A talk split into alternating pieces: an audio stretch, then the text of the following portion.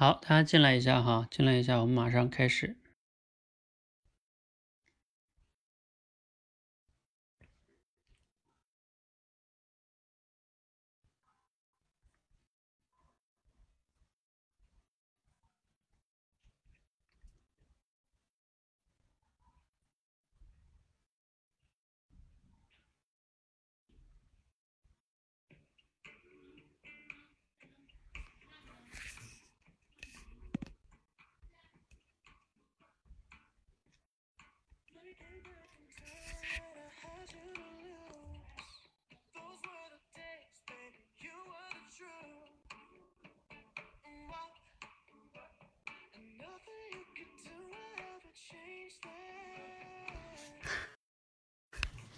好好好，我们开始哈。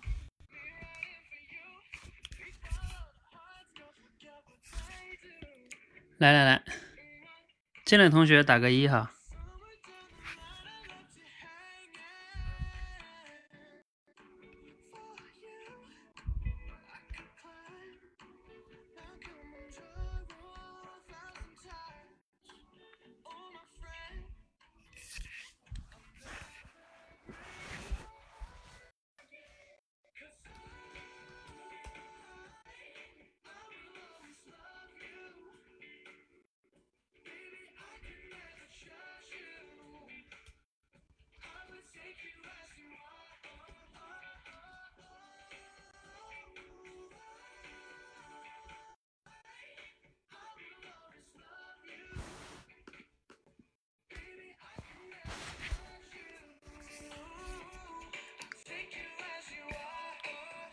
好，晚上好。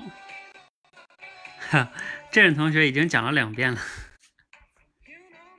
这任同学，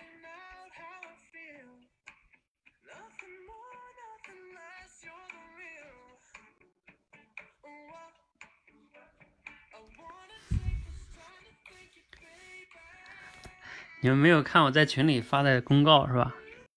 我我也确实是要开始之前才想到要改的。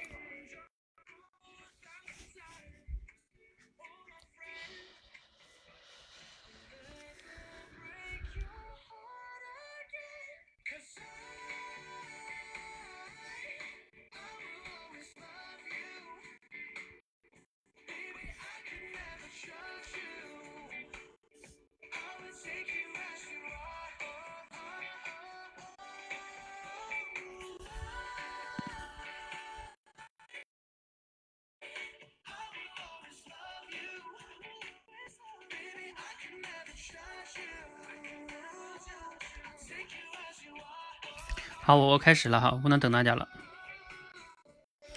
好，各位同学，大家晚上好啊！欢迎大家来到今天的即兴转述直播训练啊。这个训练呢，我们也是做了几次的调整哈，今天又换了一些一些玩法吧。那今天这个玩法呢，在直播前我又换了一个战场哈，然后导致有些同学没有及时的看到我在群里发的公告。啊，这个不怪大家哈，这个是我提前，因为我在本来在之前那个实战场在小程序里边嘛，它是用闯关课做的，那个就是你不断的做，它就越往下沉，是吧？你可以想象一下，如果我们做了一百期之后，你们要去想闯关的话，你得去一百个拉到最下边一百个去找，这个真的是太麻烦了，嗯，所以呢，而且呢，它那个就无法去把那节课转发出来，然后我就在想怎么解决这个办法呢？哎，突然间想到，我们可以用圈子这个功能。这个功能呢，它它可以单独把那个评论区那个转发出来，而且就是我每次，比如说新发，它会自动新的会置顶，就是我新出的内容会置顶。这样的话呢，又能留存内容，然后呢，又能把内容转发出来给大家，是吧？所以这个更方便一些。好，所以就转到这个上面了哈。像朕呀，我看他们有的没有看到。不过后来我提醒了一下，好像也及时的回来了哈。好，那大概呢就是这样哈。然后由于时间的关系呢，我们就不给大家多介绍了哈。然后我看好多同学也已经完成打卡了，嗯，我们先有请这个郑同学吧。我看郑是九点零七就就已经打完卡了，然后先请郑分享一下。呃，郑你可以来连麦哈。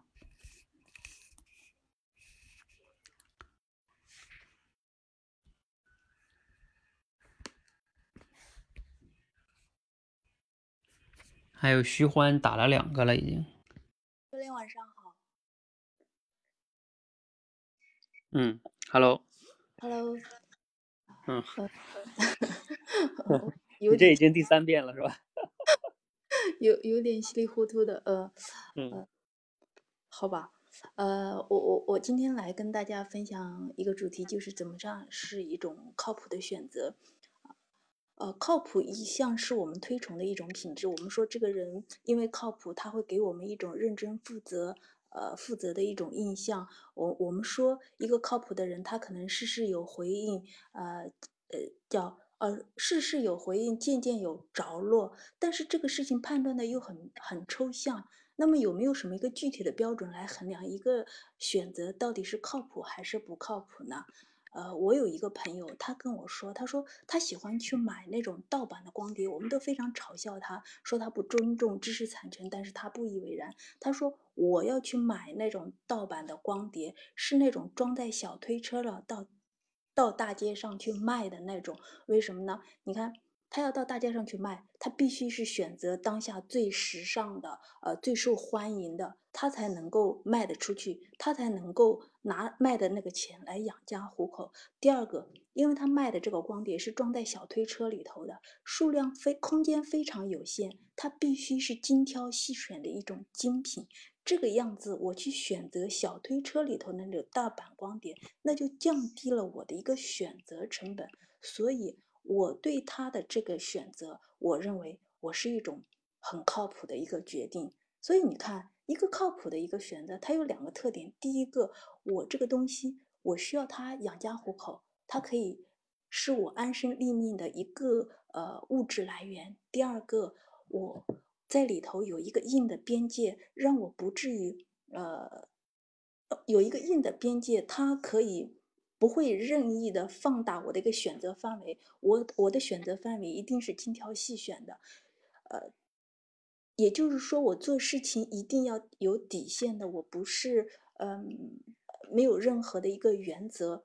啊，会会做任何的一个尝试，就比如说刚才我我现在是，就比如说我们的那个汤姆教练，他当时的时候，呃，从学石油工程，然后转战到自己去创业，当时的时候，你按照这样子的标准，你去衡量他，他到底是不是一种靠谱的一种选择呢？首先，他说我们那个口才训练，他把这个东西是作为自己以后嗯生活的一份职业，那么。他会尽心去做这个事情，呃，第二个，呃，我们做这个事情的时候，我我们对这些学员，我们需要他是什么呢？他不是说，呃，三天打鱼两天晒网，或者保着一个短期的一个，呃，一一一个速成的这种心态来的。我们需要有一个，呃，长期的一个至少半年的一个训练时间。我对这样子的一个目标群体，才是我需要训练的一个，呃。呃，一一个对象，这就是我招收这些学员的一个原则和底线。所以说，呃，这样子的一份创业，按照这样一个特点来说，它也是一种靠谱的一个选择。呃，啊，好的，我的分享就到这里。哎呦哦，那个什么，这个例子我刚刚刚看的，然后是借用了美丽心情的那个框，我就突然想，我自己是这么说的。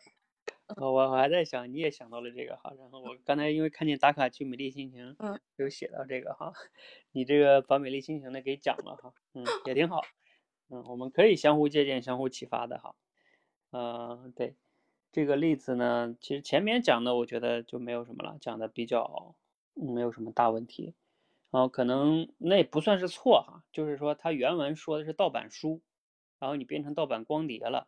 但是这个不是错哈，但是可能就是你没有注意细看，嗯嗯，但是这不这个不影响这里边的内容哈，我只是说可能阅读的时候哈，嗯，然后还有一个是讲这个例子哈，嗯，如果你没有看《美丽心情》，你自己没有想到例子是吗？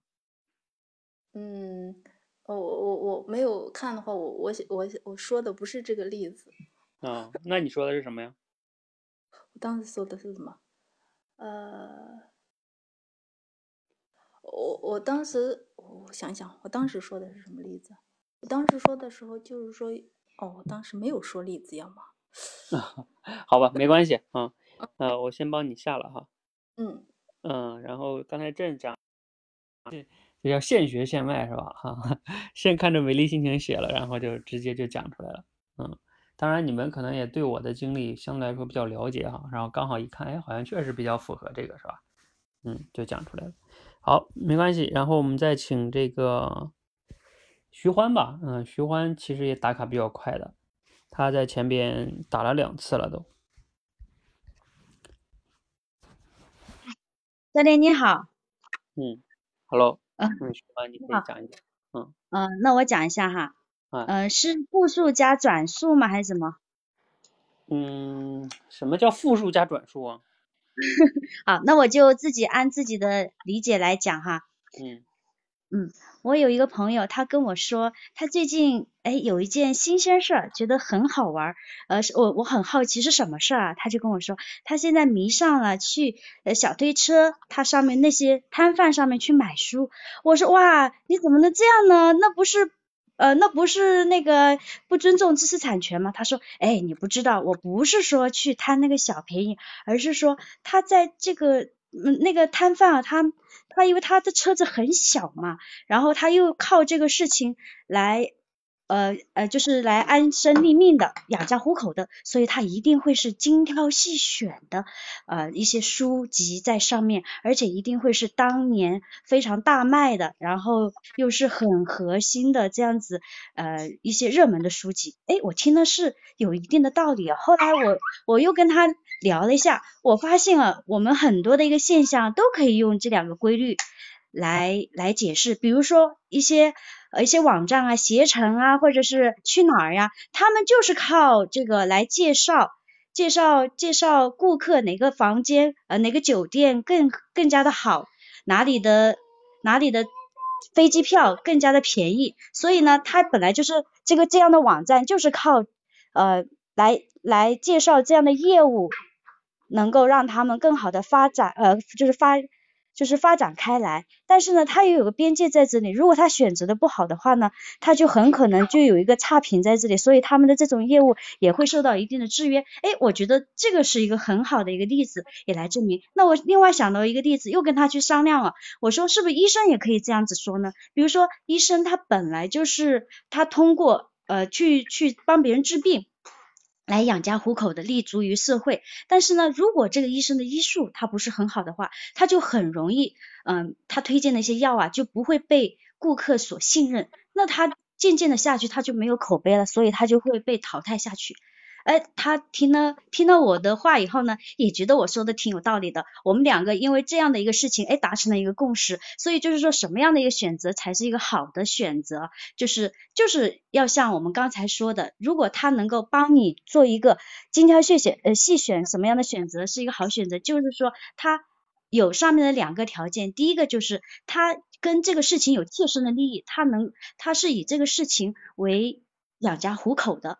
这样的一个事情，然后第二个就是它有一个硬硬边界作为一个约束，这样子的两个条件下，它才是一个好的选择。如果是呃精挑细选，就是如果他没有这两个选择来供你参考的话，或者帮你做的选择，他肯定就在胡说八道。教练，我说完了。嗯，好，感谢徐欢哈。嗯，徐欢这个挺有意思的是，他把这个融入进去了。并且呢，他还举了两个例子，就把这两个例子啊，也像对话一样就融进去了。嗯，就这种这种模式还是挺值得大家学习的啊。就是说，我们说的创造性转述呢，嗯，你其实就是在这里边，在它的结构啊，在它的例子啊，对吧？能加入一些自己的理解，其实就是一定的创造性了。嗯，而不是说说什么要颠覆性的哈。嗯，这个是值得大家学习的哈。然后。嗯，刚才看你讲的一些里边哈啊，对，还有一个亮点哈，就是他前面讲那个呃对话还是挺生动的，你们听到了吗？就是他说啊，他朋友说啊，我就就买那个小车上的盗版是吧？然后他说哇，那你这不是不尊重知识产权吗？你看，就是像这种语气语调还是非常口语化的，嗯，就是大家在转述的时候也要去借鉴哈。嗯，后边你讲这个跟切身利益还有一个边界，嗯。呃，医哎，请问医生治病怎么体现边界啊？就是他推荐的一些药啊，我个人是这样觉得，他如果推荐的这个药，他不能去治好这个人的病的话，那他不就是就是他这方面来说，他就没有能够很好的去体现啊。嗯，是不是 我说偏了？我我个人这个有一点点，它这里边你知道那个边界指的是，就像那个小车上的书为什么是边界啊？因为小车的那个容积是有限的，比如说他今天晚上出来推，他就能推出来可能一百本书，然后他必须在这一百本中去选，就是它有一个总数的限制，就是它其实用数量和质量去用数量控制了质量，但是医院里边吧，有时候它可能不是那样的一个逻辑，嗯，啊，没关系啊，这个就先跟让你思考一下哈，我先帮你下。然后还有没有同学要分享一下的啊？我看也还有好几个同学打卡的。然后，嗯，其他的我就看你们还有没有新的一些思路的哈？我看乐如故有打卡哈，就是最好是有一些新的思路。嗯，比如说我看乐如故这是什么思路？导入，要不乐如故上来讲讲？乐如故同学。啊，因为乐如故也是用一个新的父母啊跟孩子这个。乐如故你在吗？我们也好久没听你声音了。再来剖析。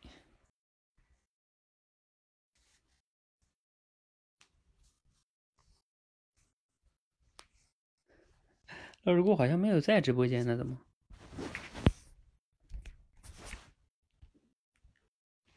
啊，没关系啊，其他同学有有在的吗？其他同学也可以讲哈。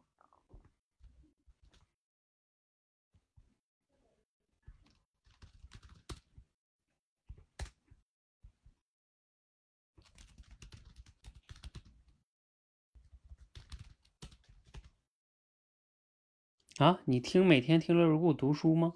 啊，你是说那个联机读书里边的那个是吗？啊，乐如故进来了。啊，乐如故，你进来你就连麦吧，你你来上来讲讲那个，你刚才那个，我看你写那个思路挺有意思的，是用父母跟孩子的。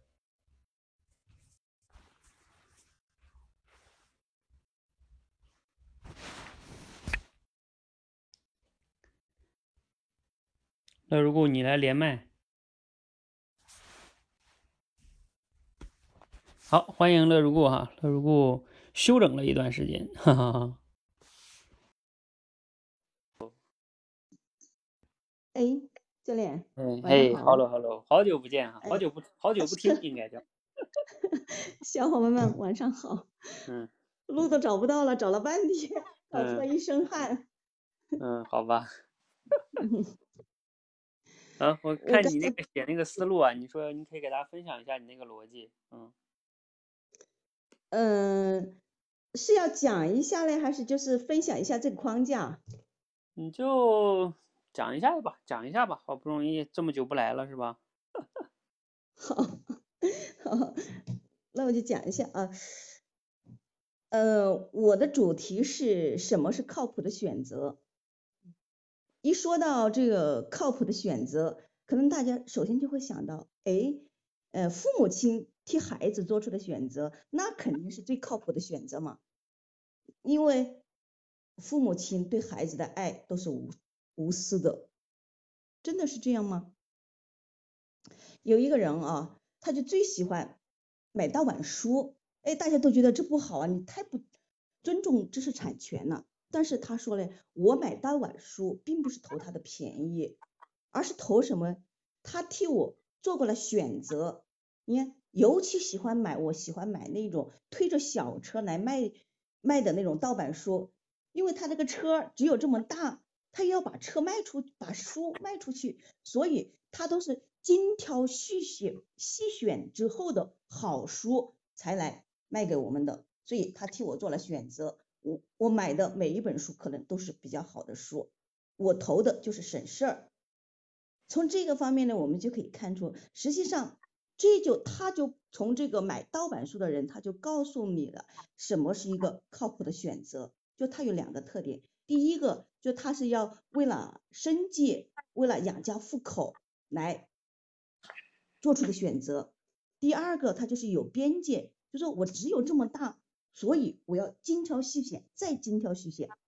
那我们再看父母替孩子他做选择，他有没有满足这两个条件？如果满足了，那么他是靠谱的选择。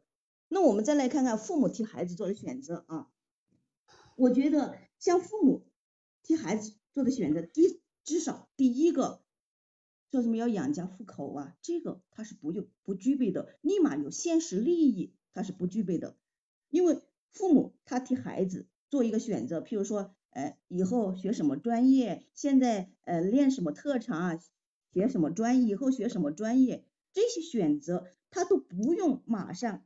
来承担这个选择的后果，也不是说我选择我是为了自己家里啊能够生存下去，为了呃马上要这个孩子来养家糊口的，他都不需要。所以从这一个方面说，他第一个靠谱选择的条件就不具备。第二个就是我觉得他这个也是没有一个边界的。因为父母替孩子做的选择，他没有什么固定的边界，完全就凭自己的人生经验，而每个人的人生经验他不是一不一样的，所以这父母很多时候他替孩子做选择的时候，他都不具备这两个条件，所以这个父母什么是靠谱的选择？父母替孩子做出的选择，很多时候。不一定是最靠谱的选择，这就是我今天的一个转述。好，谢谢教练。嗯，好，这个，嗯，让乐如故讲呢，也是觉得乐如故这个内容啊，也挺有意思的。嗯，我们大家可以思考一下，就是他讲的这个父母跟孩子这个选择，跟我们今天讲这个，就是说他在逻辑上，呃，你们觉得严不严谨，或者说，嗯，首先好好在哪？如果有问题，问题又在哪？就是我们其实，在练经验转述呢，也要练这个思考能力。就是说，你对于一个素材，因为你看你这种做了创造性嘛，转述，你延伸了例子，那你延伸的是否合适呢？其实就背后体现了你对于原文的理解，以及你对新的这个素材的理解。其实这个是很重要的哈。嗯，呃，来，大家也可以分享一下哈，你觉得刚才乐如故讲这个？嗯，合不合适啊？就是说，它这里边这个例子啊，逻辑上严不严谨？来，你们我可以把这个发到群里哈，就是看，当然你们在打卡区也能看到。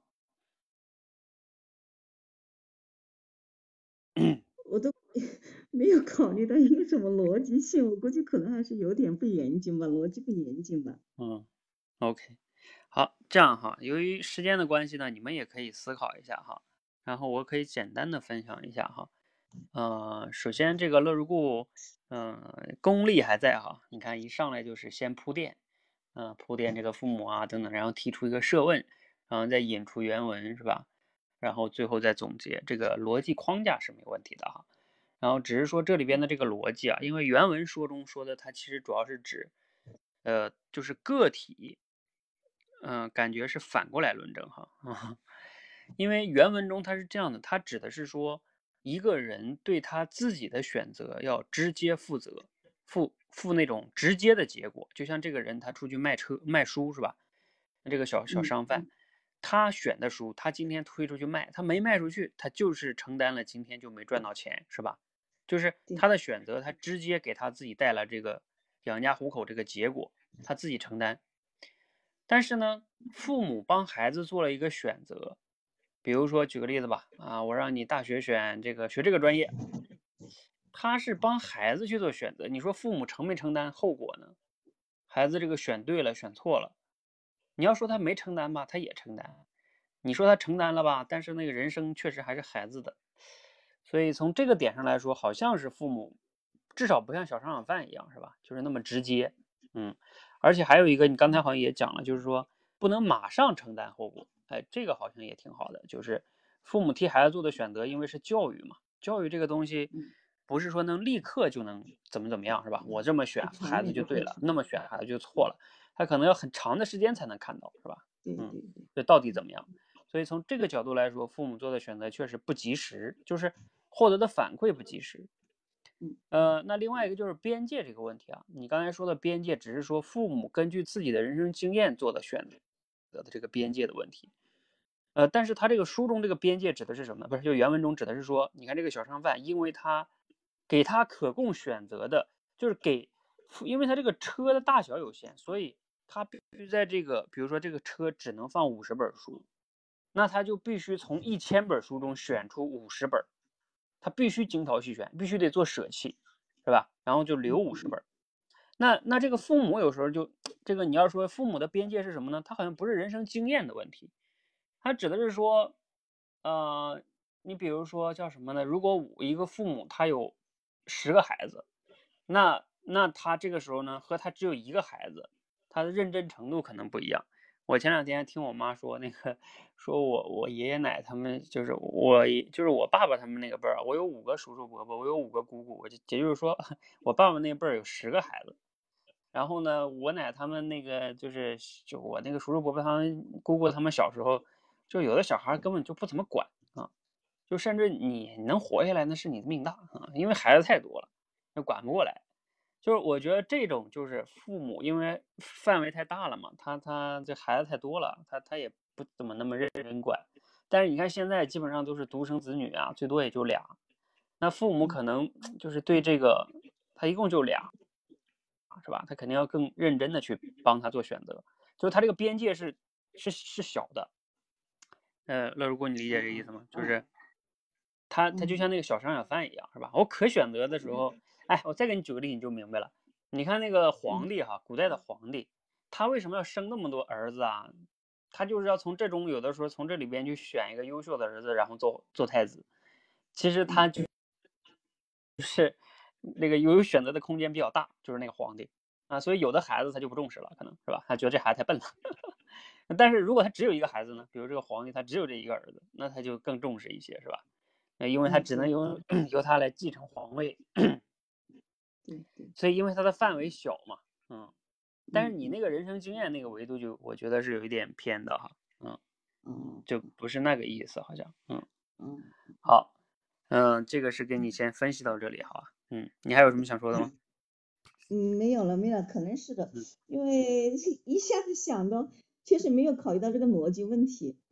嗯嗯嗯，没关系啊，嗯，也还挺好的，至少你从通过你这个分析也差不多能得出来。父母的爱呢，不是那么的，就是就是叫什么，不是那么的无私的哈，那么靠谱的选择，嗯嗯，好，我先帮你下了啊，呃，好，时间的关系呢，你们其他人就是咱们先不讲了哈，然后我再简单的分析一下这个哈，就是其实这个呢，它原文的意思啊，主要是讲了两个词，就是这个做选择啊，一个是。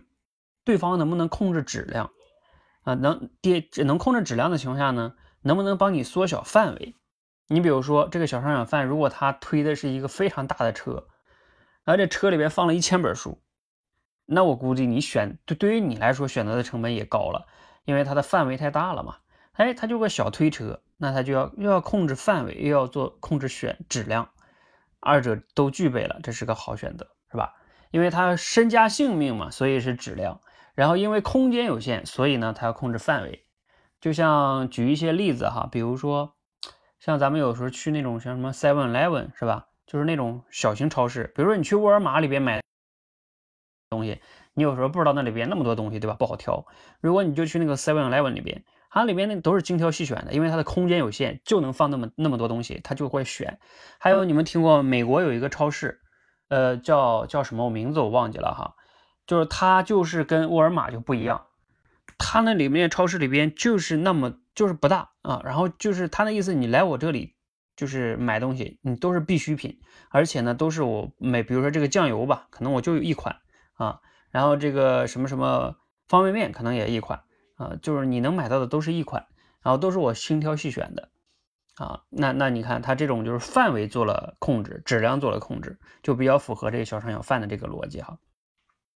包括你看市面上这个淘宝，淘宝它就是范围非常大，质量也控制不了啊。但是你对比一下呢，比如像京东，京东它就是因为它很多都是自营的嘛，它自营的就要它自己要自己意味着自己要去采购，它采购完了呢，因为它要保控制那个物流的配送嘛，它要放到自己的仓库里边，它才能配送快。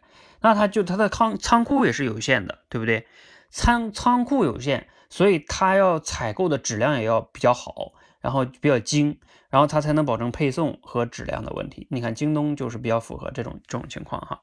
啊，对，乐如故说西贝莜面村也是这样。对，你看西贝莜面村，它有个口号就是，呃，闭着眼睛点，道道都好吃，它就这个意思，就是我控制了严格控制菜菜品，就这么几个啊，三十来个，你我没有那么多，是吧？然后你就选哪个都好吃，它也是这个这个理念哈，嗯。那刚才也有同学就是举了 我们社群哈，我创业的例子哈，呃，也算是这样吧，就是说一方面。呃，我来做多维班这个产品，如果大家 不能持续的，就是付费的话，那我就没有办法靠这个东西生存，是吧？啊，我就得 乖乖的创业失败哈，回去工作去了。所以这是控制，我要我自己要控制质量，甚至我比你们更在乎质量，因为你们有些同学坦白的讲，对吧？真没练好啊，没关系，我过段时间再练吧，反正也不着急。你们有些同学不着急的啊。所以有时候我比你们着急是吧？我比你们更在乎效果。要不好的话，我是我是这个是吧？没没工作了是吧？啊，所以质量。另外一个范围是什么呢？范围就是我们的训练，你看也是不断的在调啊、优化呀。一些没有价值的训练，我们肯定会慢慢把它调下去啊，因为我们的时间有限嘛，是吧？所以我们要控制这个范围。包括你看那些什么普通话训练呀，还有一些其他的那些维度的训练，其实也重要，但是我们必须得砍掉。就是那些我们一定要抓到最根本的东西，包括我们现在做的这个精读分享会，也是要去不断的抓最最根本的东西哈。就就这就是因为范围、时间、精力有限，我们必须要抓到最根本的东西去解决问题。嗯啊对啊，徐欢说难道还可以退费？对啊，你不知道吗？我们是可以退费的哈。如果有任何的不满意的，在我们社群啊，你们可以。啊，随时啊，我们也 随时可以申请退费。然后，嗯，你这啥意思啊？难道你现在知道你要退了吗？啊，没关系啊，我们不怕退，因为既然有人退，就证明我们还是做的不够好嘛。所以退也是倒逼我们去发现我们的问题哈，也算是一种边界吧。嗯，好，这个是关于这个的训练哈，也希望呢。也希望这个训练能让，就是大家有所思考哈。比如说，你自己在你联系你自己的生活跟工作哈。如果你在工作中，你是不是能像这个小商小贩一样呢？因为你在工作中，你工作也是你安身立命的地方嘛，对吧？那你能不能提供有质量的工作呢？给你的老板是吧？呃，包括你给你老板提供选择的时候，啊，你这个你对选择负责吗？你提供的选择是不是都是你经过？呃，精挑仔仔细思考过的，还是说啊，你就随便想了一下啊？比如说，有时候我在我们教练团里，我就跟他们说，他们有时候，比如说啊，就是没有怎么细想就告诉我的方案，我就会说你回去重新想，对吧？你都没有仔细想，你跟我说什么呢？是吧？你你必须你仔细的推演一下，你先推演一下，你再跟我讲啊，要不然你就说两个点子给我，那个没有用的啊。点子有时候是你都没有考虑全面。所以这个里边是很重要的哈，就连续我们工作是可以用到的。所以不要以为就只有像小商小贩啊、创业者才有用，每个人都一样。嗯，你这就是你的信誉。嗯，好，这个是希望大家呢有所在自己啊面对生活中有所思考。如果你能持续养成这种负责任的选择的行行为模式哈，呃，你慢慢的离就是创业也好，更成功也好都不远了，因为。本质上模式是一样的哈。好，我们今天呢先到这里哈，然后不不不，今天没有结束哈，就是这个训练先到这里。接下来呢，我说了哈，给给大家一个现场的挑战训练哈，就是现场听、现场抢麦的，我们要中和一下、平衡一下，呃，基础还没有那么好的同学和基础好的同学，他可以对吧？更加刺激。好，那我们接下来呢，大家准备好哈，我给你们放素材哈，这个要现场听的哈。听完就要抢麦，没抢到的同学呢也不用气馁哈，没抢到的同学就没抢到的同学怎么样？抢到的同学就就听听别人是怎么讲的哈。OK，好，稍等一下，我把这个素材发出来。这个不发哈，这个就是我用另外一个手机播放。来了，大家准备好哈，三、二，来，我把声音放到最大。三二一，接着说在家带孩子的发现啊，当孩子沉迷在一样东西里面的时候啊，你要想把它拔出来太难了。比如说他在玩他的小兔兔，你要是提醒他该出门了，现在去换衣服啊，他根本就不理你。如果上去强行打断，那马上就是一场哭闹。那最有效的方式是啥呢？是给他一个新的目标。比如跟他说我们要出门啦，你把小兔兔放到门口的板凳上，你哄它睡觉，让它乖乖的在门口等你回来，好不好？孩子一听有新的玩法，那马上就照办啊！而且在这个过程中呢，也把马上就要出门这个新目标给植入了，等于是提前做好了出门的心理建设，后面的事儿就没有那么难了。其实啊，对成年人不也一样吗？你强行纠正他一个行为，永远都不如顺着这个行为的方向，给他一个新目标。你看，孩子并不是不成熟的承认呐，他只是一个成年人本来的样子。好，我们听完第一遍了哈，因为这个是家庭的例子啊，相对来说没有那么难。有没有同学听完就能讲的呀？你们回顾一下。如果可以了，就可以抢麦了。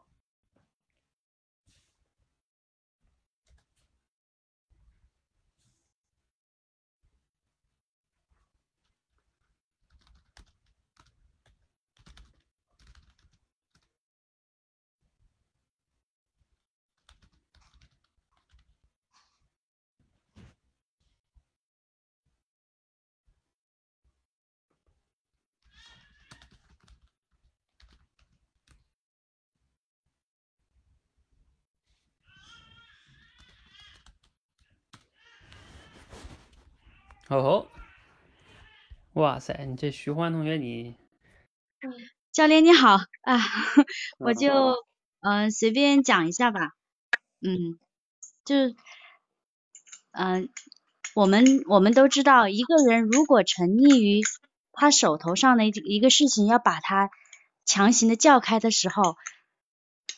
这个时候是最难受的。这个，比如说一个孩子吧，他正好在玩他很喜欢的一样乐高积木，他如果在玩的时候，嗯，如果你强行说，哎，孩子，我们走吧。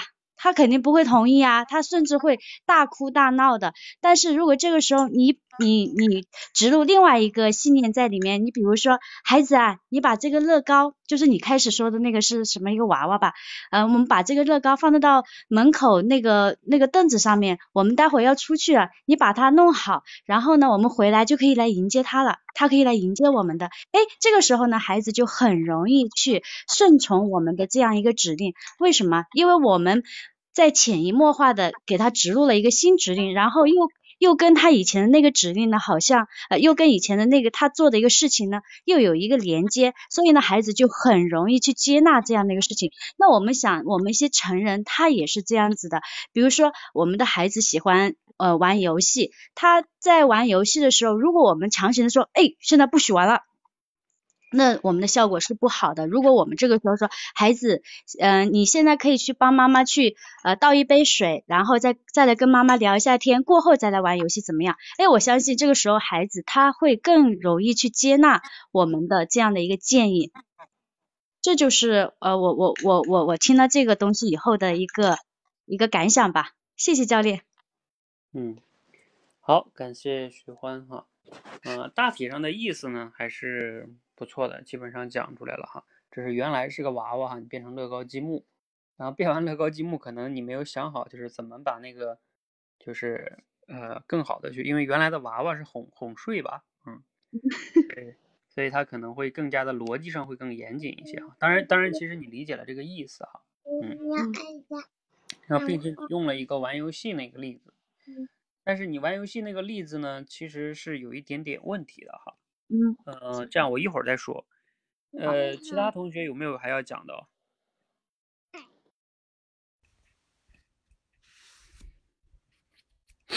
不过徐欢，另外我要给你个小另外一个建议，就是除了这个内容以外的建议，比如说你上麦的时候，你说啊，我随便讲一下吧，呃，我我给你换一个词啊，如果是你，我是你的话，我上来我可能会说啊，那我试着讲一下吧，嘿嘿。徐欢，你体会一下这两个词有什么区别？我随便讲一下和我试着讲一下。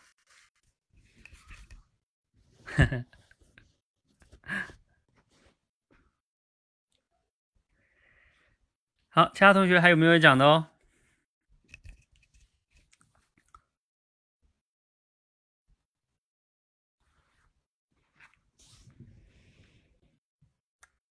来，再给大家放一遍哈，最后放一遍。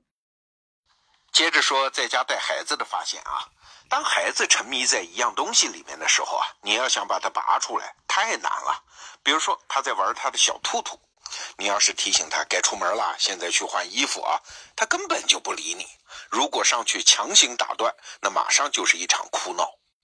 那最有效的方式是啥呢？是给他一个新的目标。比如跟他说：“我们要出门啦，你把小兔兔放到门口的板凳上，你哄它睡觉，让它乖乖的在门口等你回来，好不好？”孩子一听有新的玩法，那马上就照办啊！而且在这个过程中呢，也把马上就要出门这个新目标给植入了，等于是提前做好了出门的心理建设，后面的事儿就没有那么难了。其实啊，对成年人不也一样吗？你强行纠正他一个行为，永远都不如顺着这个行为的方向，给他一个新目标。你看，孩子并不是不成熟的承认呐，他只是一个成年人本来的样子。嗯，好，又来了一遍啊！大家这次理解了之后，还有没有同学要讲的哦？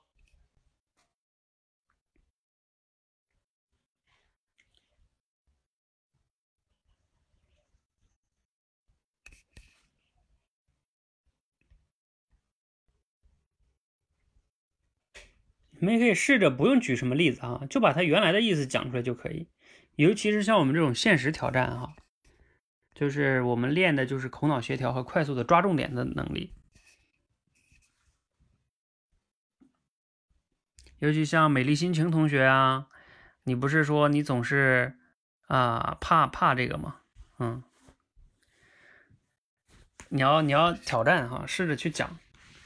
就是你看，其实徐欢讲的时候呢，其实他也会有问题，但是徐欢他有一个，就是说值得大家学习，就是说他抓到了一些关键点，他觉得大概理解了，然后他就会用他自己的语言，就是往上去表达，就这个过程很重要哈，就是说你你的语言可能刚开始说的没有那么精准啊，甚至可能有些地方也的也有问题，但是你你只要试着去说的时候，你的大脑在边说。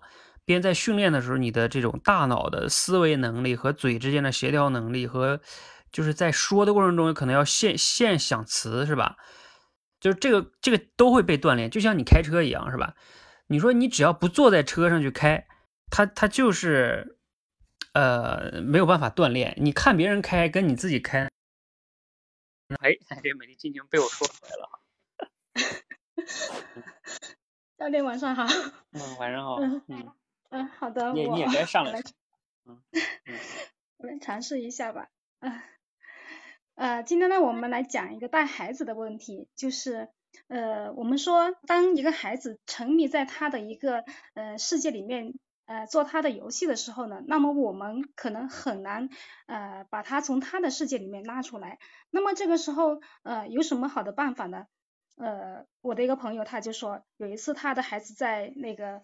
玩那个呃娃娃的时候呢，他就那个想了个办法，他就对对孩子说：“宝贝儿，呃这样的，我们马上要去超市里面去玩了。那么现在你的娃娃呢，你现在马上把他哄着睡觉，把他睡了，然后呢，呃，然后你就到呃到房间里换好衣服，我们就出发了。那像这样的一个办法其实是特别好的，因为为什么呢？就是。呃，因为他给孩子设立了一个小目标，那么孩子有了一个新的小目标，而且这个小目标呢，也给他的这个呃之前的这个游戏呢，也建立了一个连接，所以这是一个比较好的一个方式。呃，像这样的方式，其实我们成年人也一样，呃，就是如果是我们强行去制止我们一个成年人他的一个行为的话，呃。对方肯定会不舒服，也不会接纳。但是如果是我们用一个小目标，呃，给他来个小目标，呃，去引导的话，可能就会达到一个很好的效果。所以呢，呃，就是呃，成年人、孩子也 后面这就是什么？啊，教练，我就讲到这里吧。嗯嗯，好，嗯，那我觉得前面讲的还挺就是很好的哈，就是有有铺垫呀。然后有引入啊，引入一个引入的还是非常自然的，嗯，然后中间的意思应该也是没有问题的，嗯，所以你看，其实你即兴转述就是当你去把这个，呃，也是比较流利就讲下来了啊，不像你刚才就是之前有一次晚上跟我说的哈，就是感觉自己很恐惧，你就是自己吓唬自己，嗯，还有一个就估计是期待完美，总是希望自己可以讲的尽善尽美哈，没有没有必要的啊，你在这个锻炼这个的过程中，其实就是要。锻炼大家最最基本的一个快速的反应、快速的语言表达。你想啊，你在现实中不也有时候也是这样的吗？领导叫你什么说一句话、发个言，你不就得快速的组织语言、快速的说吗？好，你刚才 结尾的时候，你你是说这个主题的时候有点没说明白是吗？对，就是最后这个主题，呃，我看到就是说他后面好像说了一句是说，呃。孩子他也是成年人，他也是孩子的那个什么，我后面那一句我忘记了。嗯，理解理解，嗯，好，那这样哈，时间的关系，我给大家简单解析一下哈。其实他这个这个素材里边可以说两个主题，一个主题呢是就是应该是最容易说的，和他这个故事里边最直接的，就是说你要在他顺着他原来的那个方向，给他定一个新的目标。这样的话呢，往往比较容易让一个人去改变和行动，是吧？这是他的一个，就是这个目标哈，就是这个维度的，跟他那个什么让小孩儿啊，是吧？那那个改变的例子是非常贴近的一个主题。如果你用这个主题去举例子的话，比如说像，啊，咱们平时，嗯，说工作中是吧？一个人手上正在做一个事情。如果你让他去换一个别的工作，转岗啊或者什么的，如果你就跟他换一个完全跟他觉得他觉得没有不相关是吧？那他可能就不愿意。如果你跟他说，哎，你看，其实你现在这个岗位也能用你原来的知识，对吧？又能发挥原来的长处，又能学到新的东西，啊，等等等等等等，哎，他可能就会觉得很很有价值了，是吧？啊，等等等等啊，就是类似于，总之呢，你让别人改变的时候。不要强行的直接去改变，而是要跟他原来的一些方向基础去建立链接，在那个基础上去设立一个新的目标，也达成了你的目的了啊，也让他觉得很自然就过来了。这是一个一个维度哈，还有一个维度就是刚才乐如故写这个，就是罗胖原文的意思是说，孩子不是，看啊，这个观点是这么说的，孩子不是没有成熟的，就是成年人，哎。那句话怎么说的？孩子不是没有成熟的成年人啊，他是成年人本来的样子。对他只是一个成年人本来的样子。说白了就是说，呃，不是孩子不成熟，比如说孩子不听话，不是这样的，不是说他不成熟，是因为这个就应该是人本来的样子，也就是我们成年人其实本来也是这样的。那这个不太容易讲，因为你从这个度讲，它里边的那个里边只是罗胖相当于又做最最后又做了一个升华，这个升华，呃，讲起来是，我感觉是确实不太容易的哈。你如果要再举到合适的例子呢，嗯，我觉得刚才我想了一下，可能能举到的例子是因为我家小孩现在一岁多哈，我有时候去观察他，你看他有时候他其实要没事儿他是不哭不闹的。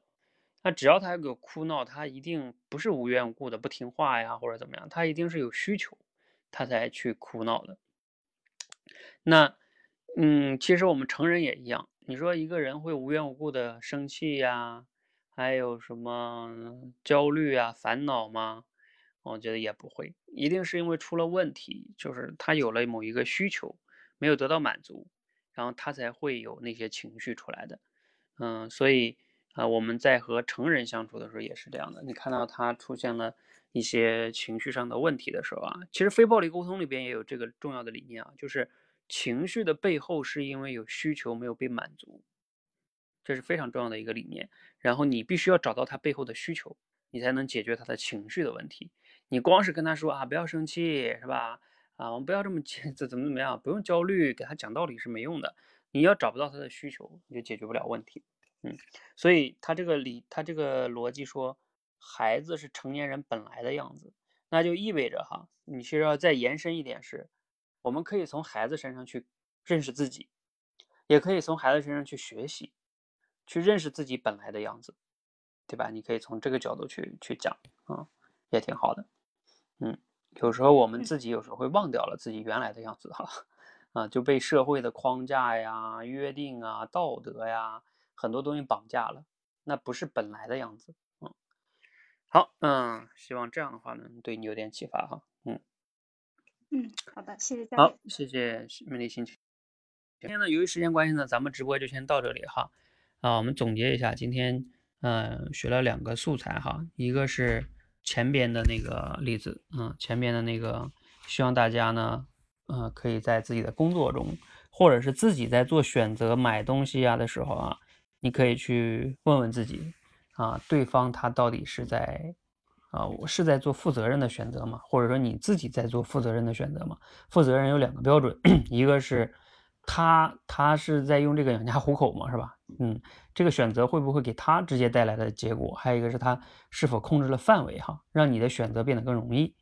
还有一个呢是这个小孩儿这个哈，小孩儿这个呢也值得大家去思考，改变一个人的时候。不要强行改变哈，在他原有的方向上去建立一个目标。另外一个就是我们成年人本来的样子就是孩子。